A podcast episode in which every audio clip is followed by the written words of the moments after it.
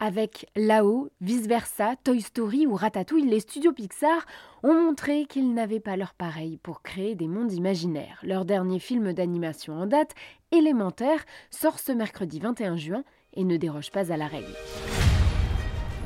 Je vous présente les résidents d'Element City. Les aériens ont souvent la tête dans les nuages. Oh non, ma nouvelle veste Les terriens sont un peu fleurs Circuler, y a rien à voir Juste un peu d'effeuillage. Les aquatiques n'hésitent jamais à se mouiller.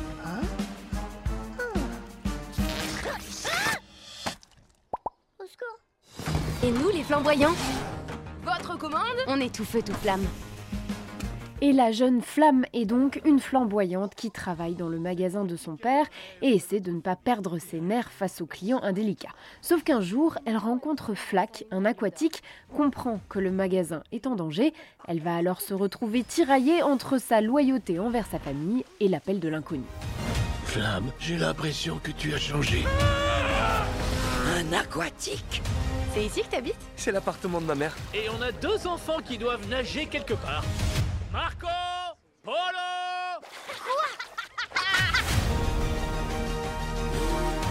J'ai essayé d'être à la hauteur de mon père. Mais je ne me suis jamais demandé ce que je rêvais de faire. Élémentaire est un très bon cru Pixar, plein d'idées et d'humour, très bien fait évidemment, mais on retrouve aussi cette pointe de propos sérieux qui séduit les spectateurs les plus âgés. Il est ici question d'exil, d'identité et d'accueil, alors que les flamboyants vivent reclus dans un quartier et sont mal accueillis dans les autres.